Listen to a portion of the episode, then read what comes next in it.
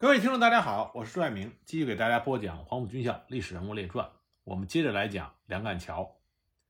梁干桥投奔国民党之后，写了一篇名为《回忆与展望》的文章，算是和自己的托派生涯告别。当然，他自己为了找到地位，就成为了以黄埔系军人为骨干的中华民族复兴社创建时期的十三位核心骨干之一，也就是我们知道的复兴社十三太保。梁干桥之所以能够成为复兴社最早的成员，这是因为蒋介石希望他能够发挥留苏学生搞农工运动的特长，所以当时呢就搜罗了一批留苏学生，而且当时筹建复兴社的康泽是梁干桥在莫斯科时期的同学，同时也是黄埔军校毕业生。康泽看中了梁干桥在中国共产党和托派组织内部。长期从事理论宣传工作的经验，他认为梁干桥正符合蒋介石的要求，所以呢，他就带着梁干桥等人觐见了蒋介石。就这样，梁干桥成为了第一批复兴社的成员。我们都知道，复兴社效仿的是法西斯的组织，主要活动是要维护蒋介石的领袖地位。康泽出任复兴社的宣传处长，那么梁干桥担任了助理。梁干桥。仿照之前的托派刊物《我们的话》，创办了《我们的路》周刊，制造反共舆论。他废寝忘食，每天几乎要忙到凌晨三四点钟才能睡觉。在他的身边，团结了一批志同道合的青年。而在同一时期，蒋介石委派了戴笠组建复兴社特务处，也就是军统的前身。梁干桥也参与了特务处的组建，先后担任第三科，也就是交通科科长。和特务处书记长，成为军统开创时期十名骨干之一，也就是后来俗称的军统十人团的成员。他在工作中的卖力表现，让他得到了蒋介石的赏识，地位也逐渐的上升。一九三二年十月，他被任命为军事委员会政训研究班少将训育组长，同时兼任军委会交通研究院副主任。一九三四年，出任新生活运动促进会理事。一九三五年之后，他又出任了复兴社干事，还被蒋介石派到张学良创办的四维学会担任理事，在南京宪兵司令部里也有政训处长的挂衔这些社会职务实际上都是梁干桥特务身份的掩护，他所做更多的还是特务工作。梁干桥进行特务工作很有一套办法，当时他招募特务，工作就是有声有色。程一鸣。是他在莫斯科中山大学的同学，从苏联回国之后就从事中国共产党的地下工作，后来丢掉了组织关系，住在南京留俄学生招待所里。梁干桥听说之后，就以自己是主持交通研究院，需要老同学帮忙为名，把程一鸣拉到了交通研究院工作，以此为名就把程一鸣拖下水做了特务。梁干桥从事情报工作，最大的功绩就是两广事变。一九三六年六月，陈济棠联合了桂系，发动了反蒋的两广事变。梁干桥被戴笠派去负责瓦解广东空军。他先后策反了在广东空军担任电台台长的亲戚梁伯伦，使在南京的特务处与广州方面取得了直接联系，并且通过郑介民等人的工作，在七月初策动了广东空军四十七架飞机飞到南昌投奔蒋介石。当时，陈济棠为了防止再发生叛逃，下令把剩余的飞机都锁在机库里，派宪兵严密看守。这个时候，梁干桥又和广东空军的参谋长陈卓林拉上了关系。他唆使陈卓林以备战的名义说服陈济棠，把封存起来的飞机重新开上跑道。结果，在七月十七日，广东空军剩余的六十二架飞机全部投奔了蒋介石。那么次日，陈济棠一看大势已去。就宣布下野，两广事变得以平息。可以说，梁干桥等人策反广东空军，对于加速两广事变的失败发挥了至关重要的作用。所以，梁干桥得以被戴笠所重用，而他的政治野心也进一步的滋长。一九三七年冬，梁干桥被戴笠派到北方工作，他私下招收了近千名来自各地的流亡青年，又向他的黄埔同学胡宗南要了一批武器。在郑州彭公祠办了一个训练班，企图扩充自己的实力。这件事情被人密告了戴笠，戴笠就派人带着亲笔信赶到郑州，要求梁干桥把这批学生送到正在湖南筹备的特务训练班。梁干桥拿到戴笠信的时候，当即大怒，把正在喝酒用的酒杯摔在地上，以示拒绝。没过几天，戴笠又派人来，还是带来了一封亲笔信，不过这次就没那么客气了，直接说如果不交出这批学生，就要给梁干桥纪律处分。梁干桥斗不过戴笠。所以，尽管心里极为不满，还是在1938年2月交出了这批学生，然后他就挂冠而去。从此以后，梁干桥与戴笠就彻底决裂，对于军统的活动很少主动参与，除非军统方面主动来找他。比如说，军统成立十周年的大会上，他亮了个相。后来呢，梁干桥在重庆养病，听说戴笠在中美合作所大礼堂的后面立了一块无名英雄碑。一时兴起，就跑去看看。没想到，当他走进碑的时候，守护的哨兵不知道他是军统十人团的元老资格，要求他像一般人员一样脱帽肃静。梁干桥当场恼羞成怒，就指着碑大骂说：“既然无名，就不应该立碑；立了碑，就是唯恐人不知，又要当婊子，又要立牌坊，可耻可耻！”这个事情传到戴笠的耳中，戴笠也是无可奈何，只得说：“干桥是有名的梁神经。”神志不清。不过，梁干桥这个人实际上是非常有才学，他的理论基础非常的深厚，不仅仅是共产主义、三民主义，而且对于中国的传统文化也有很深的造诣。他工作再忙，也从来没有忘记过，只有读万卷书，才能走万里路。比如说，一九三七年，他就曾经给自己拟定过当年他需要读完的书籍，他分列为。熟读的书和浏览的书，他熟读书的书目是《荀子》《韩非子》《庄子》《墨子》《老子》《四书》和《史记》。需要浏览的书是《人类悟性论》《王阳明全书》《自然之体系》《黑格尔传》《黑格尔批判》《唯物史观》《资治通鉴》。从这些书目上，我们可以看出来，梁干桥他对于思想上的探索和提高还是非常有追求的。抗日战争爆发之后，全中国不同政治信仰、不同政治派别的这些爱国人士们，都集结在了民族救亡的大旗之下。梁干桥也不例外。八一三上海会战开始以后，梁干桥分析和总结了在抗日战争爆发初期中国所显示出来的弱点和短板，他做出了以下的总结。他写道。给养困难最伤士体，救护不周最伤士气，通讯不灵最伤士斗，汉奸活跃最伤士力。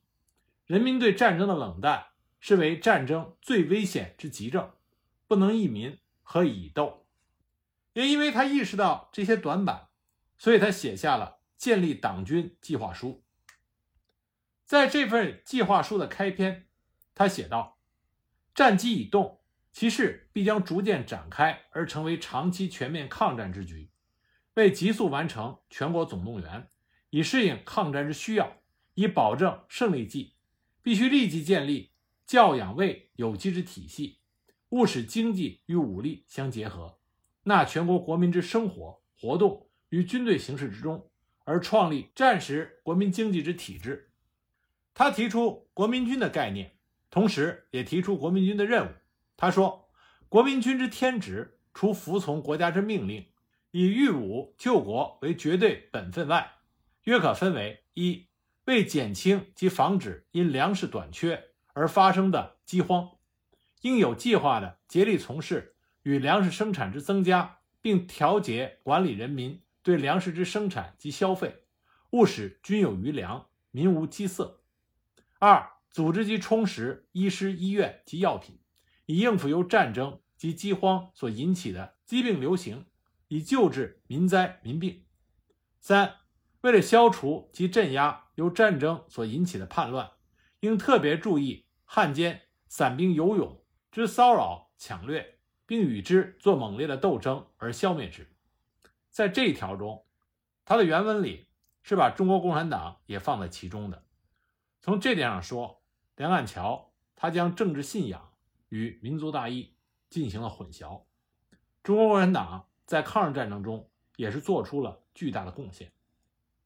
第四点，他说，健全团结人心人力，切实的推行劳动服务及社会军训，以达到武装全民族之目的。五，大量的供给具有健全身心技艺的下级官佐及士兵，以维持国军战斗力于不替。六，供给军需用品，维护地方安宁。七，维护交通，修筑战壕、道路、碉堡，负责运输和传递。八，巩固民心、兵心，振提物力国力，援助国防军作战。从这八条我们可以看出来，梁干桥所提出的国民军就是一个全国战备役。那么，梁干桥除了提出国民军的概念，他也提出了一个具体实行的编制表。这个编制表是以团为单位，团的幕僚除了参谋副官以外，有宣传、训练、军法、经济等各项人才，区分为四个营和一个包含有无线电台文化分队及两个特务分队的特务大队。每一个营都有粮食、卫生、交通、制造四个大队和一个警卫大队。粮食大队有四个种植中队，两个垦牧中队，两个保管调节中队。卫生大队有两个中西医师中队，两个药品中队，两个医院中队，两个掩埋中队。交通大队有两个陆路中队，两个水路中队，两个通讯中队，两个筑路中队。制造大队有两个民用品制造中队，内容是竹器、木器、铁器、藤器；两个军用品制造中队，内容是草鞋、笠帽、军服；两个编织中队。警卫大队有四个步枪中队，一个机枪中队，一个手枪中队。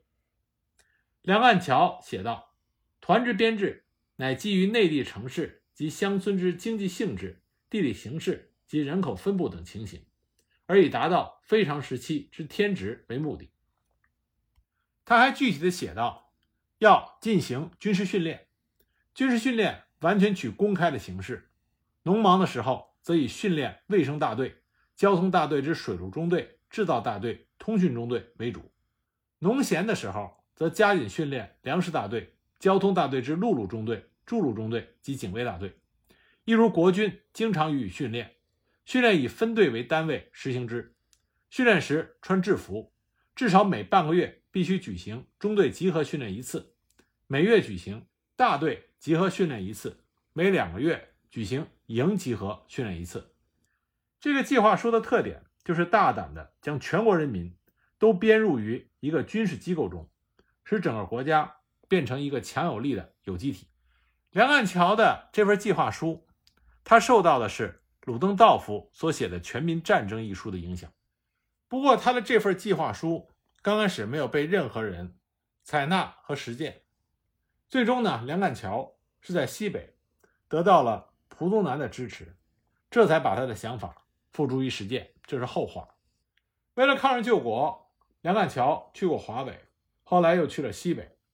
在西安，他碰到了敌机轰炸，当时死神和他擦身而过。离他六尺远的一个妇人和一个孩子被炸得粉碎。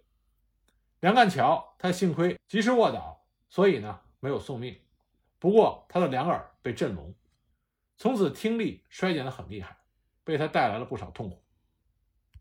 梁干桥去西安的主要原因是，他脱离军统组织之后就投奔了康泽，在康泽手下担任军委会政治部第二厅副厅长，干了几个月，他觉得。这不是他想要做的工作，所以呢，就去投奔了胡宗南。当时胡宗南坐镇西安，指挥第十七军团，是黄埔系中权威最高的人物。梁干桥向胡宗南陈述了自己希望能够得到带兵的机会，胡宗南也算帮忙，准备为他编一个旅的部队。但这件事情要得到第八战区司令长官朱绍良的同意。梁干桥又赶到兰州去见朱绍良。但朱绍良的态度不甚积极，只是和梁干桥谈了一番政治问题，就把他打发了。那组建部队没有结果，当时的梁干桥心情低落，返回西安，结果就遭遇到了日军的轰炸。轰炸之后，梁干桥到重庆，经过一段时间的治疗，又重返了西安。胡宗南先后派他担任战干四团游击战术教官、中央军校七分校学生总队长和第十战区政治部主任。但是梁干桥一心只想带兵。一九四零年八月，国民党军委会成立了陕西省军队组训民众动员总指挥部，梁干桥就被派到这里担任指挥官，而这个位置正好可以让梁干桥一展他的抱负和想法。梁干桥对于如何动员民众有他自己的认识。他曾经写道：“现在我们一般人都称老百姓为国民、为公民，但实质上，中国现今大多数的老百姓都只是家民，只是私民。这并不是和现代若干的社会学者和政论家们所说的那样，是因为老百姓没有做国民、公民的知识，而实在是没有做国民、公民的自由。”这在兵役法的实行上十分明显的把此国家公私的性质比重表现出来。若就现在征兵的实在情形言，与其说是国家征国民或公民为兵，倒不如说是土豪劣绅与不肖的乡保长卖家民私民充兵来的恰当。所以，动员全民的问题，首先要表现为解放人民的问题。只有把人民。从土豪劣绅及不肖的乡保家长控制奴役之下解放出来之后，然后才能实现人力动员的任务，然后才能推动政治，而保证中央的命令一直能够贯彻到每一个国民的身上、心上、行为上。而只有中央的命令能够贯彻到每一个国民的身心上、行为上之后，而后才能统四万万人之心为一心，治四万万人之力为全力。才能完成人力动员的任务，才能实现全国总动员。当时中国动员的不彻底、不公平是人人皆知的事实，但是病源所在，个人的看法不一样。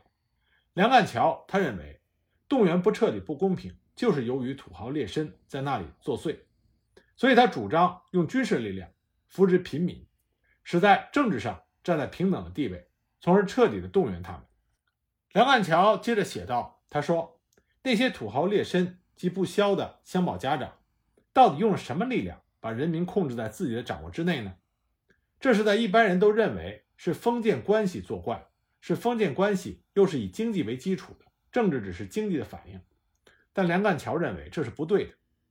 他坚信，构成土豪劣绅及不肖乡保家长的力量，第一是武力，是几支或几十支枪，几个、几十个乃至几百个。心腹的家兵家将，第二个是假借而来的政治名义，至于经济，则不过是一种陪衬的力量而已，并没有决定的作用。所以，要达到从土豪劣绅及不肖乡保家长的控制之下，把民众解放出来、组织起来的目的，首先就是要把民众武装起来。所以，民众组训的方式就一定是军事的，组训民众的任务又一定要军队才能担任。梁干条主张利用战时军事的压力来解除土豪劣绅的武力、政治力，同时把一般民众的身体和头脑武装起来。这显然要形成社会革命的结果。一个社会革命，这是国民党北伐以后所没有完成的革命，是一个重大的事情。梁干桥想把他的这种动员的想法，在他担任指挥官的地区加以实践。那么，他负责的动员区范围是耀县、旬邑。淳化三县，按照当时的兵役法令，每保均有警备班的编组。那么梁干桥在动员区的工作，就把警备班当作枢纽，在这三县成立了动员指导室，直接对指挥部负责。由指导室对每一个乡保派遣副乡长、副保长，每一个指挥部三个指导室，二十个乡，一百一十八个保，需要两百多个干部。而这些干部大多数都是从胡宗南主持的七分校战干团毕业生中选拔出来的年轻并且富有热情的同志。工作的中心当然是在保，保的动员工作第一步是训练警备班，实行消除土豪劣绅的武装，而武装民众的政策。办法颁布之后，一般的土豪劣绅及不肖的乡保家长，不慌不忙的依照原来对付兵役法的惯用伎俩。扭扭捏捏的做了一阵，然后就把穷苦无告的壮丁送来硬卯，而所有应编的壮丁最初都是愤懑不平、垂头丧气，无论训练，无论服务，都是毫无生气、毫无力量。梁干桥却看得出，在壮丁的愤懑不平中，饱含了最充沛的勇气。梁干桥认识到，这些壮丁的不满，并不是对国家、对政府，而是对那些不肖的乡保家长和土豪劣绅。所以呢，梁干桥非常注重政治思想工作。他在指挥部召集警备班之班长训练中，就给予了极其明白的解释。他说：“警备班并不是为土豪劣绅来应卯的，而是人民为国家、为自己来接受训练。警备班都是三民主义的战士。其次，凡是已经编入于警备班的壮丁，将来在地方上，无论是抽丁、摊款、派牲口。”缴军粮，都准由各班长召集全体班丁，公平议决，公平执行，再也不用受土豪劣绅的支配和欺骗。而警备班就是人民自己的先锋，凡所有民枪、宝枪、乡枪，都要借给警备班使用，其他人不得私藏军火。这就等于是不流血的革命，解除了土豪劣绅的武器，把民众的发言权交还给了民众。在梁干桥这样的思想指导下，很快工作就积极的展开了。美保三十六个警备班的班丁开始在副保长的周围团结起来，无论哪个有钱有势家里所藏的枪，都逃不过这三十六个人的耳目。首先，一切私藏的枪支，这一般都是豪绅家族所凭借的武力，就很顺利的被缴到警备班来。其次，警备班丁们。受了几个月的军事和政治的训练，也都了解了国家的法令，在保民大会中也就敢于发言。各家的户口和财力也就比较容易被调查确实。因此，过去所有保甲不公平的措施，比如说抽丁、摊款、派牲口、缴军粮等等，都提交到保民大会做合理的解决了。而汉奸间谍的活动也会很快的被发掘和检举出来。不肖的乡保长。就会立刻经由保民大会的议决而被罢免。几个月之内，梁干桥负责的这三个县就发生了极大的变化。警卫班训练的结果，梁干桥所主张的解除土豪劣绅的武装，而武装了民众的政策，逐渐开始实现出来。而他进一步开始办理劳动服务，实行使经常与武力相结合，纳全国国民之生活活动于军队形式之中的计划。他把三县境内年龄在十八岁以上至四十五岁以下的男丁及已经参加了合作社业务的妇女，除了心智丧失、身体残废者及现役军人、警备班园丁、公务人员、学校专任教师等，免除其本人编入劳动服务营外，其余无论富贵贫贱，无论能力的高下，无论身体的强弱，无论在三线之内居住时间的长短。一律要受各乡镇劳动服务营的编组，每一个劳动服务员每年要为国家服务六十天，这六十天是分四次工作。劳动服务员最基本的组织是连，每个连是把全保的壮丁编组成的，连长由保长兼任，连副、班排长都用了保甲的干部，但指导人员却是由指挥部派下来的。每连有一个政治干事。他在工作和休息时间要灌输政治常识。有一个编练干事，他专管人事的编组、调动和考核；有一个总务干事，他管理着全连的起居饮食、医药、工作器具。这样的一个连是有条不紊的，谁也无法逃避的。参加了一次服务，就多受了一次教育。每天升国旗、降国旗，要唱国歌，然后会提出奖励和处罚的名单来。这样呢，用团体制裁和名誉鼓励的办法，让群众们不知不觉的进步。当然，工作效率也一天一天的进步。在开始工作和工作完了的一天，指挥官都会亲自来和他们谈话，一起吃饭，颁发奖品。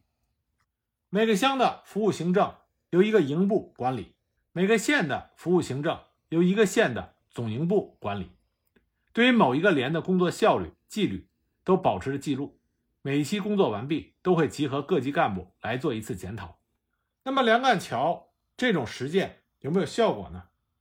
从一九四一年十月一日，他开始实施他的想法，到十一月二十五日为止，他已调动了服务者四千五百七十三人，完成了八项工程。一是建筑了药县织布厂一座，工厂占地四十亩，装置织布机五十部，每年能出布一万八千锭，花了四十天的时间建筑完成。二是开通了烟雾渠施渠，这个渠可以灌溉地亩八千亩。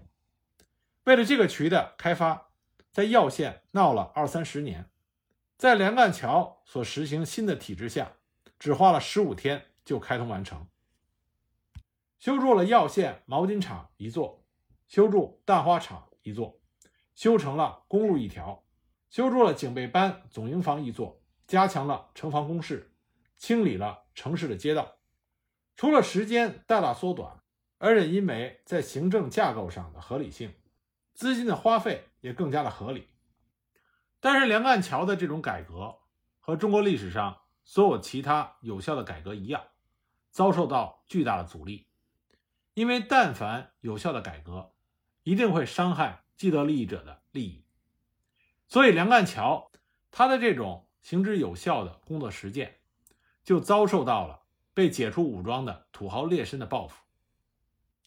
在他的工作两个月之后，刚刚有所成绩的时候，一九四二年一月五日，他突然接到中央的电令，说动员总部结束，梁干桥负责的区指挥部保留，但是每月的津贴五万元停发。而在这封电令后边的复言中，显示了中国传统高明的政治技巧。他怎么说的呢？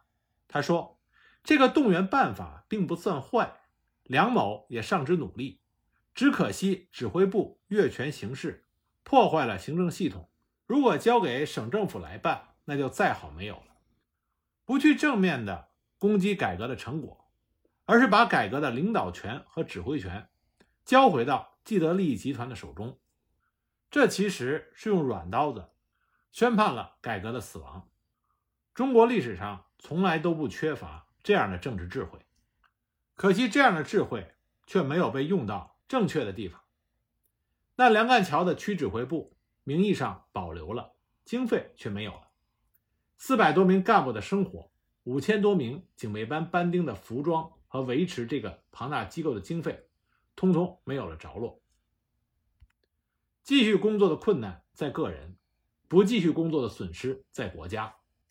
梁干桥没有气馁，他召开了经济会议，决定了六条办法：一，在淳化城南十五里之王家山开垦荒地一万亩，发动三县之劳动服务营，在一个月内完成，播种及收获都由该营轮流派人上山协助工作；二，举办各乡保合作社；三，举办纺织合作社，以低价筹制警备班的服装。四、举办煤炭合作社，以盈余维持所有干部的薪水和办公费。